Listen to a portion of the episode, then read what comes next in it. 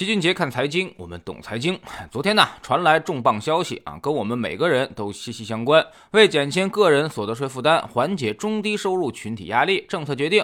一是将全年一次性奖金不并入当月工资薪金所得，实施按月单独计税的政策，延至二零二三年底；二是将年收入不超过十二万元且需要补税或者年度汇算补税额不超过四百元的，免予补税政策，延至二零二三年底；三是呢，将上市公司股权激励单独计税政策延至二零二二年底。啊，根据测算，这三项政策一年可以减税一千一百亿元。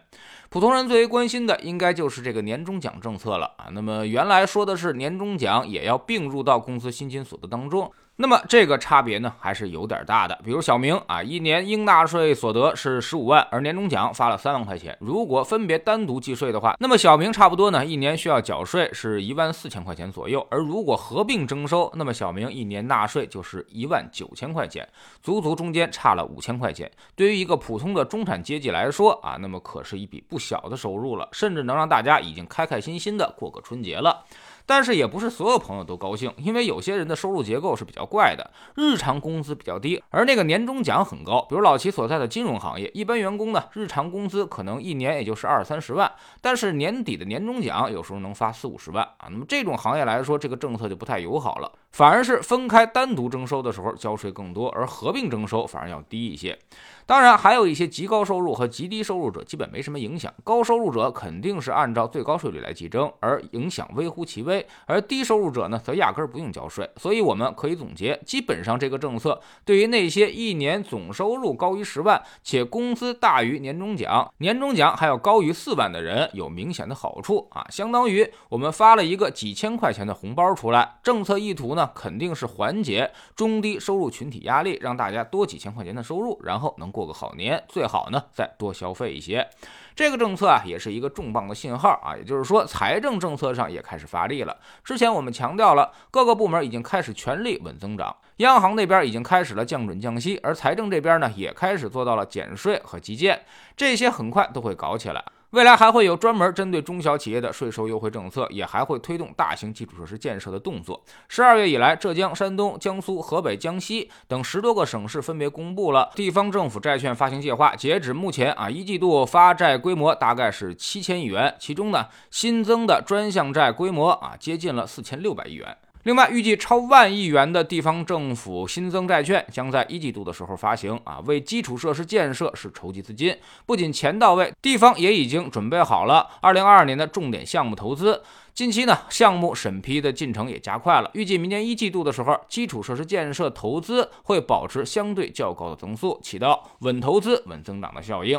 现在市场中啊，政策底的意图已经十分明显，市场底呢，估计也已经越来越近了。未来半年政策都会是暖风频吹，整个市场的流动性会相对宽裕，有太多的资金没地方去，大部分呢一定会流入到资本市场当中。我们可以往前回想三个年份啊，那么二零零八年、二零一四年和二零一八年，当时也是经济下行，政策启动逆周期调节，随后呢都展开了一轮明显的上涨行情，所以大家不要被眼前的困难所吓倒啊！明年我们大概率会进入复苏周期，虽然企业利润开始下行，但是预期会逐渐的转好，市场反而会把结构给调整过来，一些逆周期的行业会出现更多的机会。一般在这种流动性宽松但利润周期下行的周期当中，市场往往对于估值会更加敏感。所以我们会更多的布局一些估值有优势的行业，而逐渐放弃那些高景气的赛道。现在大家对于经济都很悲观，但老齐却十分乐观。我十分看好明年的行情。现在市场中已经有很多的低估的绝对的机会出现了，只是因为各种鬼故事的加持，让大家感觉特别恐怖而已。但这就是投资，任何一次逆势布局都是这样。投资本身就是一个人气我取的过程，别人都不要也都不看好的东西，它才会便宜；别人都争着买的东西，那再好它也是贵了。所以我们需要领先别人一步啊，找到市场中非共识的机会。二零二一年我们踩刹车喊出了防守，二零二二年我们反而觉得可以激进一点儿啊，即便你是持有指数，估计也能有一个不错的回报了。但前提是你自己得拿得住才行。二零二二年的波动呢可能会比较大，所以上车的话要扶稳坐好，千万别被甩掉。在知识星球秦俊杰的粉丝群里面，我们最近反复强调，投资这个事儿呢，百分之五十靠的是心态，百分之三十靠技能，而只有百分之二十靠的是知识。绝大多数人穷其一生都无法突破第一层，也就是说，他没办法把知识上升为技能，更不用说心态了。就比如说现在，我告诉你市场已经遍地是机会了，遍地是黄金了，但是你却依然不敢进来捡钱，这就是人性在作祟。然后呢，到明年你还会后悔。我们总说投资没风险，没文化才有风险。学点投资的真本事，从下载知识星球找齐俊杰的粉丝群开始。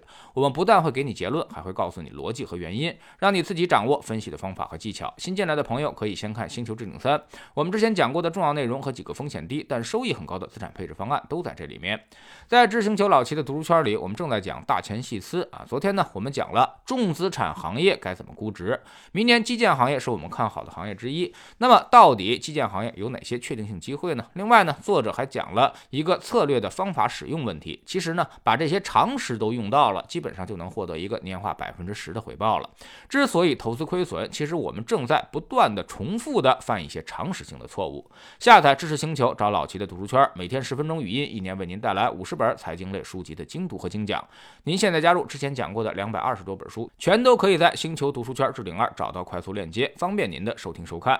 读书圈。学习读万卷书，粉丝群实践行万里路，各自独立运营也单独付费，千万不要走错了。目前已经有十几万小伙伴在这里认真努力的学习了。